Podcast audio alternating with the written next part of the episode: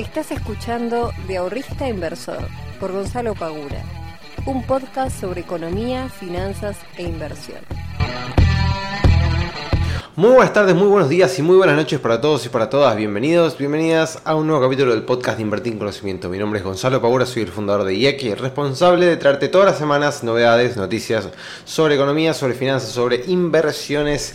Y hoy vamos a estar hablando sobre los ETF, que es la gran noticia con la que arrancamos este 2022 y que obviamente a todos aquellos que estamos invirtiendo en la bolsa y que nos interesa cada vez tener más opciones para poder hacer uso de nuestro dinero y ponerlo a trabajar, que eh, nos hayamos enterado la semana pasada, si bien no me equivoco, eh, de que vamos a tener la posibilidad de invertir en ETF, es una gran noticia. Obviamente que no vamos a tener la posibilidad de invertir en todos los que existen, van a ser solamente nueve en principio, yo estimo que con el correr del tiempo se van a ir sumando nuevos, pero es una gran, gran noticia. Pero antes, obviamente, de meterme eh, en el tema que me compete en el día de hoy, vamos a estar hablando un poquito sobre lo que está pasando en el mercado, sobre todo en el mercado de criptomonedas, donde tenemos a Bitcoin ahora en 47.700 perdón, ¿qué estoy diciendo? 47.700, ojalá, en 43.700 dólares en este mismo momento mientras grabo este podcast, em, que en el día de ayer, ayer fue, no, el lunes, el día del lunes había roto los 40.000 y ahí todos dijimos, uy, ¿qué va a pasar con esto? Eh, había roto los 40.000, encima me acuerdo que en ese momento estaba viendo la pantalla porque estaba haciendo una, eh, ¿cómo se llama? Estaba haciendo una operación de, de scalping. Que por suerte estaba posicionada a la baja, así que me fue bien en ese sentido, pero estaba viendo y dije, che, va a romper los 40, los rompió, los fue a buscar y los rompió. Por suerte los recuperó prontamente y luego empezó todo un recorrido eh, zigzagueante de bajas y alzas y ahora lo tenemos en 43,700. Eh, el rumbo obviamente que todavía no puede definirse es totalmente incierto, sería demasiado prematuro de mi parte decir, eh, no, bueno, si no rompí los 40 entonces eh, ya podemos quedarnos tranquilos de que va a empezar a subir. No. Em, si bien se ha mantenido en ese piso de 40.600, una cosa por el estilo, luego de que rompió eh, definitivamente los 40.000 y, llegó hasta un soporte en los 39.500. Si bien eso no, este, eso, ese soporte no fue quebrado, todavía es muy pronto para decir que vamos a empezar a estar dentro de una racha alcista en, las próximas, en los próximos días. En principio deberíamos volver o debería ir a buscar los 45-600 que es 653 que es el soporte que había roto hace unos pocos días que lo estaba, lo estaba aguantando desde el... A ver, ¿cuándo fue? Desde el 4 de diciembre que venía eh, teniendo los 45.650 dólares como un soporte fuerte que no estaba rompiendo, lo terminó rompiendo, ahora tenemos que recuperarlo, ponernos por encima de él para luego sí ponerse definitivamente por encima de la EMA de 200 ruedas y ver si podemos ir a buscar eh, nuevos horizontes por encima de los 53.000, 52.200 que había sido el punto más alto que tocó desde... Em, ¿Desde cuándo fue? A ver. Sí, desde el 4 de diciembre, que fue la, última baja, el punto más alto que tocó fue los 52.063 dólares. Así que bueno, por el momento, a ver, si ustedes me preguntan, ¿es una buena zona de compra? Claramente es una buena zona de compra si tenemos en cuenta los precios anteriores y si tenemos en cuenta de que Llegando a máximos, estaríamos hablando de una suba del, creo que era 60 y pico por ciento. A ver, tengo el gráfico acá a mano, por eso puedo darme el lujo de buscarlo. Ahora sería un 55%. Un 55% en dólares es un montón, por lo cual es una rentabilidad posible bastante interesante si es que Bitcoin eh, empieza a subir y va a buscar sus máximos históricos en los casi 69 mil dólares. Después dentro de lo que es el mercado norteamericano y el mercado eh, y el mercado argentino, bueno, tenemos eh, obviamente una correlación dentro de lo que está pasando en Estados Unidos y lo que pasa en Argentina, que si bien no es exacta porque nosotros tenemos nuestros propios problemas, pero la realidad es que el mercado norteamericano después de haber tocado su, máximo histórico, eh, no lo pudo romper y tuvo una baja que hasta el día lunes era del 4 y pico por ciento.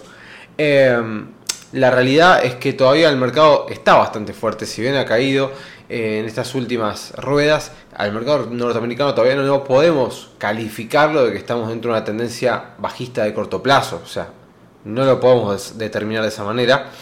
Recortó, ha caído, sí, pero no podemos decir que está dentro de una tendencia bajista de corto plazo, ni mucho menos ni mucho menos. Y en el caso argentino todavía está más dubitativo, o sea, si nosotros vemos al mercado de acciones y de bonos, sobre todo el mercado de bonos que viene bastante, bastante golpeado, eh, está esperando que aparezca algún driver que diga, che, vamos por este lado o vamos por este otro. ¿Sí? Antes fueron las, por ejemplo, las elecciones. Siempre cuando hablo de driver es como el motivo o la excusa que el mercado está buscando para ver para qué lado se dispara. Si se dispara para arriba, para abajo. Cuando digo se dispara no quiere decir que eh, repentinamente empieza a subir o repentinamente empieza a bajar, sino que tenga un rumbo, que haya algo definido.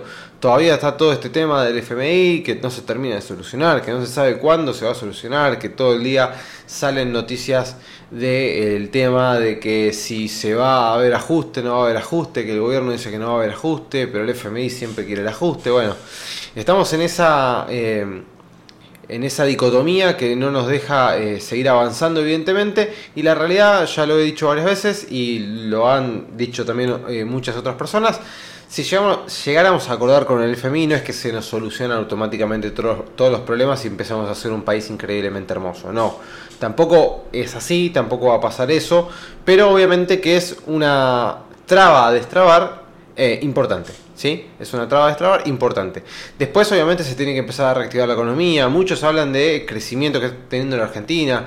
Para mí, hablar de crecimiento en este contexto es. Eh, es más que nada un titular que puede llegar a quedar muy bien. Podemos hablar de rebote, sí, pero de crecimiento eh, realmente no. O sea, si nosotros comparamos, por ejemplo, cómo está la economía durante estos últimos meses versus los últimos años, por ejemplo, en términos de PBI, en términos de, de salario real, estamos recontra atrás. O sea, no venimos creciendo en los últimos años. Rebotamos, sí, pero rebotamos después de una caída de más del 10% del PBI. O sea, Estamos, eh, si se quiere, puede ser que estemos rebotando este, en la economía, pero nos estamos comparando contra un año que fue un asco. Eh, entonces, hablar de crecimiento todavía me parece realmente demasiado inapropiado, pero bueno, eh, algunos lo quieren llamar crecimiento, otros lo llamarán rebote, dependiendo de qué lado te estés parando del oficialismo o de la oposición, lo llamarás de una manera o lo llamarás de otra. Esto ya sabemos que es así. Pero bueno, vamos a hablar entonces, eh, tema dólar y tema inflación, no, no hay demasiado para decir, se estima una inflación de 55% para lo que es el 2022 y se estima que el dólar este año va a estar por encima de la inflación. Así que gente, si no están invirtiendo, sepan que van a perder el 55% del poder adquisitivo si es que se cumplen las estimaciones de inflación y en términos de dólares probablemente sea aún mayor. O sea que pónganse a invertir porque va a estar complicado el tema. Y por más de que hayan anunciado una suba de tasas en los plazos fijos del 2%, no alcanza. La tasa efectiva queda en el 46, algo, así que no te va a alcanzar para cubrir la inflación si en definitiva termina siendo del 55%. Me estoy viendo en cámara porque esto después lo subo a YouTube y estoy con me acabo de me acabo de afeitar casi a cero. Estoy hiper blanco hiper blanco. Evidentemente a mí el verano no... Está bien, estoy en mi casa todo el día, ¿no? Pero eh, hiper blanco con remera blanca. O sea, soy un Casper. Realmente estoy... soy un asco, pero bueno. Eh, vamos al tema que quería hablar en el día de hoy, que es el de los ETF. ¿Qué es un ETF? Empecemos por, obviamente, la parte más importante que es explicar qué es un ETF y por qué es algo tan importante de que nosotros lo vayamos a poder operar dentro de nuestro querido em, dentro de nuestro querido Merval, dentro de la bolsa argentina. Em, quiero buscar primero dónde estará, sabe Dios, dónde descargué yo el, archivo. Em, bueno, mientras busco el archivo en la compu de este, los, del listado de los ETF que van a estar listando ahora en la bolsa, comencemos con la parte de qué es un ETF. Un ETF básicamente es un híbrido entre lo que podría llegar a ser una acción y lo que podría llegar a ser un fondo común de inversión. ¿Qué quiere decir esto? Un ETF es muy parecido, muy parecido a un fondo común de inversión. Recordemos que un fondo común de inversión es básicamente un rejunte de un montón de dinero eh, que se hace uso para invertir en una cartera de inversión determinada. Por ejemplo, un fondo común de inversión que invierte en acciones con toda la plata de los inversores, se conforma ese fondo y con ese dinero se arma una cartera de acciones en la cual va a estar invirtiendo este, el manager del fondo. ¿Ok? Bueno, los ETF funcionan en ese sentido de la misma manera, pero con la particularidad de que cotizan en la bolsa como si fueran una acción. ¿Ok? O sea que tienen un precio, como si ustedes compraran Apple, ¿sí? Que vale, no sé, tanta cantidad de dólares, 150 dólares, no me acuerdo ahora cuánto está Apple, no importa. Eh, lo mismo pasa con el ETF. ¿ok? El ETF tiene un precio, ustedes van y lo pueden comprar y vender en la bolsa este, como compraran tranquilamente una acción. Ahora, ¿Por qué son tan eh, populares y por qué era algo que estábamos pidiendo eh, acá en Argentina a gritos? Porque lamentablemente no, no, estaban y es un vehículo buenísimo para todos los inversores que quieran invertir y quieran estar diversificados y quieran hacerlo encima con eh, acciones, por ejemplo, o de Brasil o de Estados Unidos y no puedan hacerlo porque no tienen una cuenta en Estados Unidos como para poder hacerlo. Por ejemplo, uno de los ETF que va a estar cotizando ahora, no, sé, no está la fecha todavía, pero calculo que no, va a pasar este, demasiados días hasta que aparezcan, va a ser el ETF del Standard Poor's 500. El ETF del Standard Poor's 500 es un eh, ETF que replica a el índice norteamericano que en su composición tiene las 500 empresas más importantes de Norteamérica. ¿Qué quiere decir esto? Que nosotros, por ejemplo, vamos a estar pudiendo comprar el ETF del Standard Poor's 500 y cuando nosotros tengamos ese ETF en nuestro poder, vamos a estar invirtiendo directa o indirectamente en las 500 empresas que componen el índice Standard Poor's con sus respectivas ponderaciones. Entonces nosotros tenemos, por ejemplo, ETF que se llaman este, de gestión pasiva o activa, que básicamente son aquellos que, por ejemplo, replican algo ¿sí? de gestión pasiva, que lo único que hacen es, bueno, el índice Standard Poor's se compone de estas 500 empresas y la ponderación de cada una de ellas dentro del índice es esta. Bueno, el ETF va a hacer exactamente lo mismo, ¿ok? Ahora, después tenemos lo de este, gestión activa, que bueno, ahí sí ya interfieren y ya se arman de una manera determinada, ¿bien? Que no necesariamente tiene que estar replicando algo en su forma perfecta, por decirlo de alguna manera. Bien, después vamos a tener la posibilidad de invertir, por ejemplo, en el ETF del Nasdaq, en el ETF del Dow Jones. Vamos a estar pudiendo también este, estar invirtiendo en el ETF del índice Russell. Vamos a estar también pudiendo hacer del índice del MSCI. Este, que es los mercados emergentes, donde nosotros antes estábamos y ahora ya no estamos más.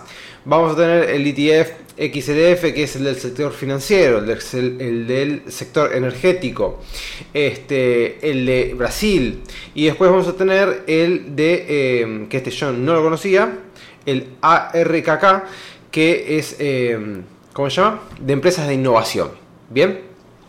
Lo que sí ya tenemos son los ratios. Por ejemplo, el Standard Poor's, el Nasdaq y el, eh, el Dow Jones el ratio va a ser de 20 a 1. ¿Cómo van a estar cotizando estos ETF? En forma de CDRs. Cuando ustedes compran un CDR, recuerden que están comprando un certificado que representa, en el caso comúnmente, una acción. Por ejemplo, cuando ustedes compran el CDR de Apple, están comprando un certificado que representa las acciones de Apple. En este sentido, nosotros vamos a poder invertir en estos ETF a través de los CDRs. Entonces, nosotros vamos a poder comprar el CDR del ETF del Standard Poor's, por ejemplo. Bien. Eh, entonces vamos a estar pudiendo comprar estos certificados a través de los cuales podemos invertir en estos ETF. ¿Qué es lo que tiene interesante esta propuesta? Que al estar comprando a través de los CDRs, estos ETF, nosotros vamos a poder invertir, yo calculo, todavía no están cotizando, pero calculo que van a estar sacando estos ETF en los CDRs tanto en pesos como en dólares. Por lo cual, si vamos a poder invertir en pesos, nosotros vamos a tener la posibilidad de con nuestros pesos meternos, por ejemplo, en el ETF del Standard Poor's, estar invirtiendo directamente en el índice más eh, de mayor ponderación, de mayor importancia que tiene Estados Unidos, que ha tenido un rendimiento del 27% anual en dólares en lo que fue del 2021. Y lo vamos a poder hacer con nuestros pesos. ¿Qué quiere decir esto? Que nosotros cuando podamos comprar estos ETF con nuestros pesos, no solamente vamos a estar invirtiendo con una sola compra en las 500 empresas más importantes de Estados Unidos, sino que lo vamos a estar pudiendo dolarizar nuestros pesos. O sea que nosotros vamos a tener, supongamos, 30 mil pesos, no sé cuánto va a salir, pero supongamos que tengamos 30 mil pesos, vamos a poder con esos 30 mil pesos dolarizarlos, porque recordemos que los CDRs, automáticamente cuando compramos un CDR, el movimiento del precio en pesos del CDR está influenciado por el movimiento del activo que representa y por el tipo de cambio. Por ejemplo, si estamos comprando un CDR de Apple, estamos comprando un activo que va a estar dolarizado y que el precio en pesos de ese CDR va a estar influenciado por cuánto suba o baje Apple y por cuánto suba o baje el tipo de cambio. Por lo cual, si Apple no se mueve, pero el tipo de cambio se vuela y se va a 500 pesos por dólar, el precio del CDR de Apple va a ajustar su precio al nuevo tipo de cambio. Esto quiere decir que ante una variación del tipo de cambio, ya sea hacia arriba o hacia abajo, el precio en pesos de los CDRs ajusta. ¿Ok? Entonces, a nosotros las devaluaciones cuando estamos invirtiendo en CDRs no nos van a afectar negativamente. Tampoco positivamente, porque nosotros vamos a ver en nuestra cuenta comitente que vamos a tener efectivamente más pesos, pero va a ser siempre la misma cantidad de dólares. Esto siempre trae un poco de confusión, les recomiendo que vayan a la descripción de este podcast, tienen un ebook completo sobre CDRs donde explico todo esto en detalle, eh, pero básicamente sepan que las devaluaciones en los CDRs no les va a afectar su rendimiento en dólares. A ustedes cuando compran un CDR lo único que les tiene que preocupar es el rendimiento que van a tener la acción. ¿Ok? El rendimiento que va a tener la acción. Obviamente que si el tipo de cambio de mañana me dicen, che, vale 10 pesos y los CDRs en, pesos se van a desplomar. Pero igualmente vamos a seguir teniendo la misma cantidad de dólares. ¿Se entiende? Entonces, en ese sentido, está buenísimo. Y como sabemos que no va a caer a 10 pesos el tipo de cambio, sino que va a ir subiendo a lo largo de los meses, es una buena forma de cubrirnos de las devaluaciones. Al mismo tiempo, vamos a estar invirtiendo en activos importantes, como pueden ser Apple, como pueden ser estos ETF. Entonces el ETF a, lo que nosotros nos trae la posibilidad es poder invertir en una cartera que va a estar dolarizada y que encima va a estar diversificada. Y esta es la palabra que quiero que les quede eh, grabada en la cabeza.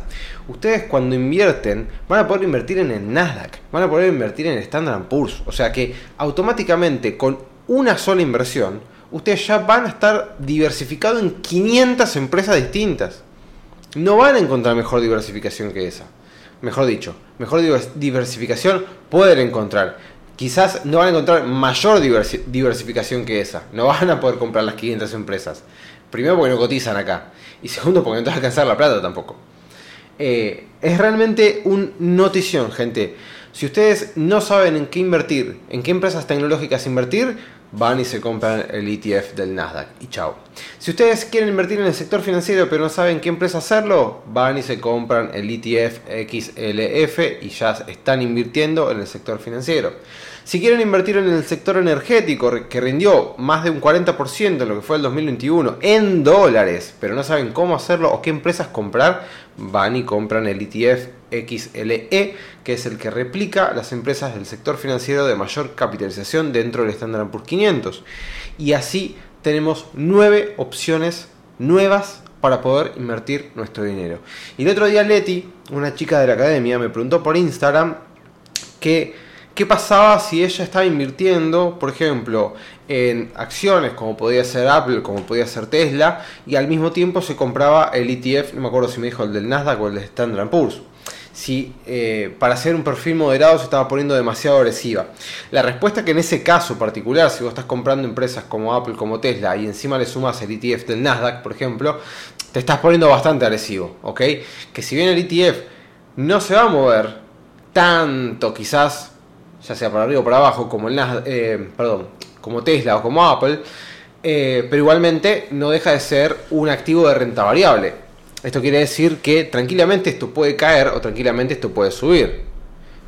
Ergo, estamos metiéndole a nuestra cartera de inversión riesgo. Bien, entonces si nosotros queremos invertir en nuestras acciones, en nuestros CEDARs, y al mismo tiempo queremos meter un ETF porque queremos tener esa diversificación dentro de nuestra cartera, pero no nos queremos meter, no nos queremos ir a un perfil demasiado arriesgado, demasiado agresivo, deberíamos contemplar la posibilidad de aparte meter una parte de renta fija a nuestra cartera de inversión que nos compense posibles caídas dentro del mercado norteamericano, ya sea en la parte tecnológica, en la parte industrial o lo que sea. Bien, eso es importante. Si bien ustedes van a estar comprando un ETF de Standard Poor's que tiene dentro de él 500 empresas y es una diversificación tremenda, pero sepan que igual están metiéndose en renta variable. ¿sí? No se están metiendo en renta fija. Eh, un ETF, en este caso, es de renta variable. Por lo cual, estamos hablando de riesgo, estamos hablando de acciones. Si ustedes quieren minimizar un poco ese riesgo, fíjense la ponderación de su cartera de inversión que va a estar utilizando este tipo de instrumentos. Gente, espero haber sido claro con esta explicación. Creo que lo que sí pude transmitir es mi emoción y mi felicidad de que por fin hayamos tenido una buena noticia desde el lado de la CNB. Siempre venían siendo malas noticias, restricciones, que del parking que aumenta, que sube, que esto, que el otro, que la cantidad de bonos, que el dólar MEP. Siempre eran restricciones, siempre eran restricciones. Por fin tenemos una gran noticia de que se suma un activo financiero súper importante y muy utilizado en el mundo de las inversiones, que son los ETF. Y por suerte nosotros vamos a tener la posibilidad de invertirlo desde Argentina, desde brokers locales y muy probablemente en pesos y en dólares. Gente, nos vemos la próxima semana. Les mando un muy fuerte abrazo y gracias por estar siempre del otro lado. Que tengan un lindo fin de semana. Chao.